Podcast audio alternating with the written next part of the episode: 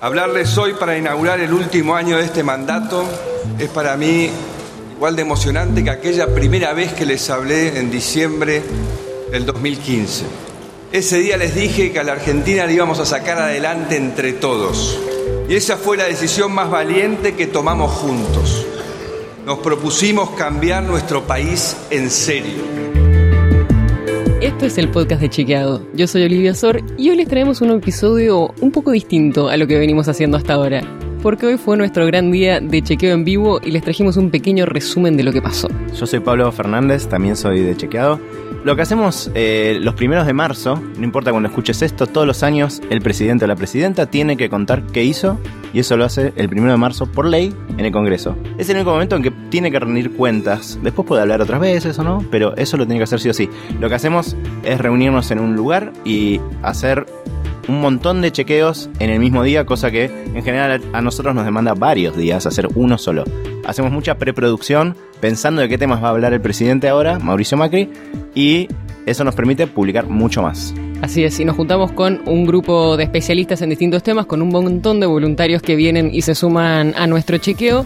Y durante el discurso de Macri lo vemos todos juntos en silencio, vemos cuáles son las frases chequeables, cuáles son las frases que vamos a poder contrastar y nos ponemos a trabajar, nos separamos por equipo, hay un equipo de economía, de trabajo, de energía, equipos de salud, de educación, de transporte.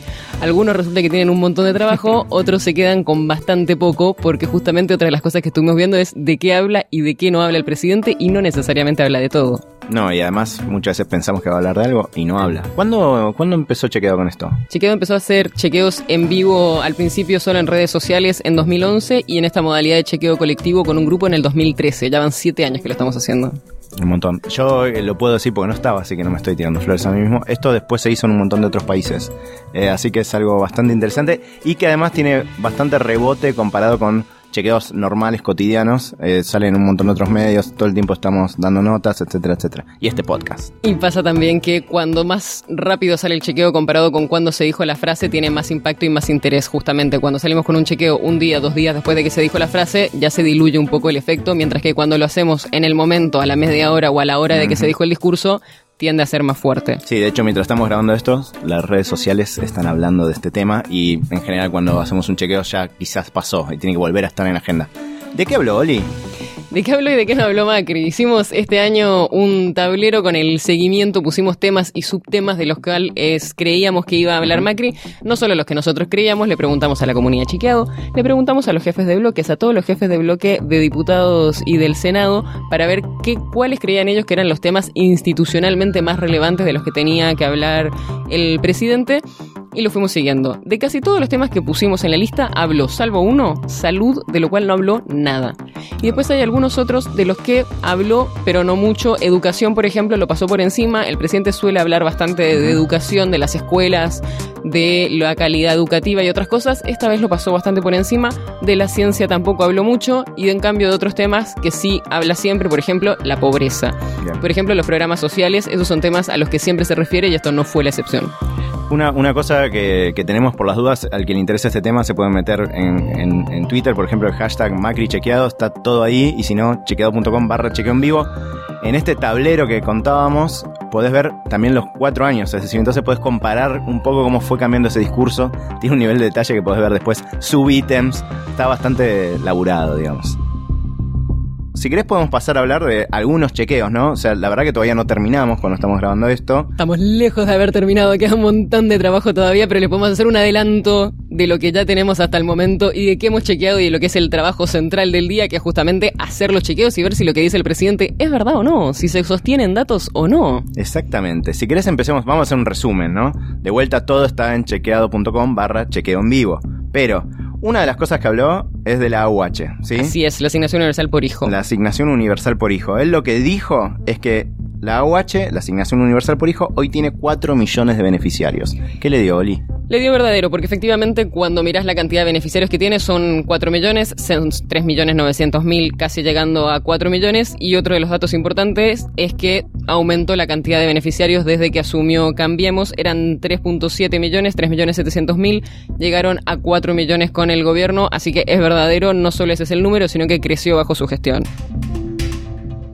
No todo le dio verdadero. No. También tenemos frases como, como la siguiente, que es, eh, también dijo que somos el primer gobierno en 100 años que pasa todo su mandato en minoría. ¿Qué Mm. significa esto primero para el que no tiene ni idea? Estaba hablando de su relación con el Congreso y de cómo podían lograr consensos y pasar leyes. Minoría en el Congreso, que Exactamente, entonces decía, nosotros tenemos minoría, que es verdad, tienen minoría en diputados, tienen minoría en el Senado, siempre la han tenido, nunca han tenido un- una cantidad de legisladores que les permita a ellos solos poder aprobar una ley, siempre han tenido que buscar apoyo de opositores, exactamente. Y le dio exagerado, porque él ¿por dije, somos el primero en 100 años y no es tan el primero. Hay otros gobiernos que han tenido mm, también minoría durante todo su mandato. ¿Por qué exagerado y por qué no falso? Porque ninguno de esos gobiernos terminó su mandato. Fue el caso de Raúl Alfonsín y el caso de Fernando de la Rúa. Así que le pusimos un exagerado. Es verdad que tiene minoría, no es verdad que fue el único, es verdad que los otros que no que los otros que no tuvieron mayoría no terminaron sus mandatos. Sí, así que mm, más o menos. Otra que tiene, que la verdad también habló del tema nar- narcotráfico, que Sí. suelen insistir bastante en la agenda con ese tema del gobierno. Eh, lo que dijo es, se cambia en serio cuando la droga no llega a los barrios porque la incautamos y quemamos como nunca antes. Así es. ¿Qué le dio esto? Le dio engañoso, porque hace una relación ahí entre la incautación y el hecho de que la droga no llegue a los barrios. Cuando miras los datos de incautación, efectivamente han aumentado en los últimos años. Depende qué tipo de drogas miras, depende cómo, cuán fino miras los datos, pero a grandes rasgos aumentó, aumentaron las incautaciones en los últimos 2-3 años. Con lo cual, eso le daría verdadero. Pero cuando miras la relación con que eso efectivamente no llega a los barrios, no está tan claro, porque de hecho cuando miras las encuestas de consumo, viene subiendo el consumo de drogas y hay encuestas que le hacen a la gente en la que les preguntan si le, resulta fácil conseguir drogas y si le ofrecieron drogas. Y esos datos vienen subiendo también, o sea, para la gente en los barrios es más fácil conseguir la droga y le ofrece más droga, con lo cual por mucho que hayan subido las incautaciones, quizás es porque está circulando más droga, quizás es porque hay otros factores que están involucrados y no están haciendo que baje realmente el consumo, que es lo que dice el presidente que logró. Sí, los temas relacionados con lo ilegal eh, son difíciles de, de generar estas relaciones tan lineales que por eso, por eso le ponemos esta calificación.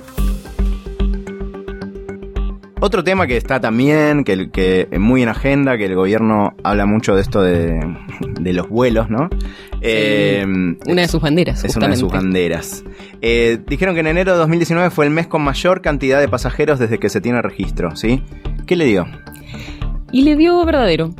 La verdad que en eso el gobierno, es verdad, ha sido una de sus banderas, ha aumentado, digo, ha hecho toda la implementación y los permisos para que vuelen las aerolíneas que son llamadas low cost. Sí, locos. Y la verdad que ha crecido la cantidad de gente que vuela en la Argentina. Si tomas los dos juntos, los vuelos de cabotaje y los internacionales, te da que el año es que enero fue récord, enero de 2019. Y si tomas cabotaje solo, también fue récord la cantidad de gente que se movió por el país en vuelos. Así que en esta le damos la derecha al presidente, es una de sus políticas, es una de sus banderas y hasta el momento viene funcionando. Bien, y en esta me parece que se apuró un poquito, vamos a contarlo. Hablaba sobre obras públicas, sí, dijo, tienen un costo promedio 40% más barato que en el 2015 y este ahorro nos permite hacer más obras. Adelante un poquito, pero ¿qué, qué le dimos? Sí, es complicada. Es complicado medir el costo de las obras públicas porque justamente cada obra pública tiene particularidades, son terrenos distintos. Cuando estás hablando de rutas, son espacios distintos. No, no es fácil comparar una obra pública con otra. En lo que se basa el gobierno es un estudio que hizo Vialidad Nacional que toma dos casos de 2015, dos casos de este gobierno, lo cual le da efectivamente ese 40%. Se está basando solo en dos casos, para empezar. Y lo otro es que son obras que en el caso de este gobierno todavía no están terminadas. Entonces no sabemos cuál va, cuál va a ser el costo final. El costo de la licitación comparado con el costo en el- del gobierno anterior te da esa baja en esos casos particulares, pero no sabemos todavía cuál va a ser el costo total, que solo lo sabremos cuando terminen efectivamente las obras.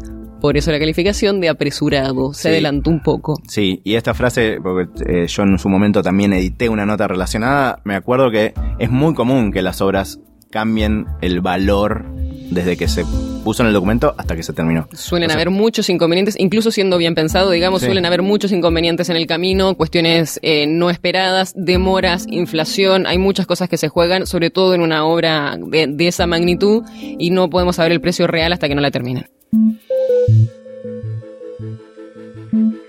Bueno, todo esto lo hicimos Sí. eh, y lo seguimos haciendo. Eh, vamos a seguir publicando, hoy es primero de marzo, vamos a seguir publicando en los próximos días seguramente. Muchas personas, sí, y también Sí. tuvimos una ayudita de una tecnología que estamos haciendo hace tiempo que se llama Chequeabot y lo que permite es automatizar parte del proceso, encontrar frases chequeables. Hoy pudimos hacer una transcripción en tiempo real del discurso frases chequeables. No saben lo que ayuda a eso. Cuando uno está agarrando frase por frase a ver si es chequeable o no es chequeable, poder volver atrás sin tener que volver atrás todo el video es una cosa espectacular. Sí, y es algo que antes hacíamos, teníamos dos personas dedicadas a eso y ahora por suerte se pueden dedicar a hacer el chequeo en sí, lo cual es un, es un gran valor. Eso es algo que, que hoy pudimos implementar y que también nos tiene muy contentos. Y hubo una cosa más que les queríamos contar. Antes de que arranque todo este primero de marzo, estuvimos revisando las promesas de Macri del año pasado. Porque claro, el presidente va el primero de marzo, da un gran discurso, promete un montón de cosas, muchas de ellas relacionadas con la agenda del Congreso, habla de un montón de leyes que va a mandar, de un montón de proyectos, de todo lo que va a lograr en el próximo año. Y después se nos olvida el discurso. Nosotros lo chequeamos durante el día, estamos ahí pendientes si lo que dijo es verdad o no, y después nos olvidamos viene el año siguiente y viene y da otro discurso y parece que estamos en un loop permanente. Entonces lo que hacemos es tomar las frases del año pasado y decir de todas esas promesas que nos hizo el año pasado, cuántas cumplió y cuántas no. Eso lo hicimos para este año, tuvimos 18 promesas, de las cuales nos dieron 3 incumplidas, 8 cumplidas, el resto están en proceso en algún grado de avance y obviamente vamos a hacer lo mismo con este discurso en el que también habló bastante de proyectos a futuro. Así que todo eso lo pueden encontrar en chequeado.com en nuestras redes sociales y en los distintos sitios que les hemos, ido contando.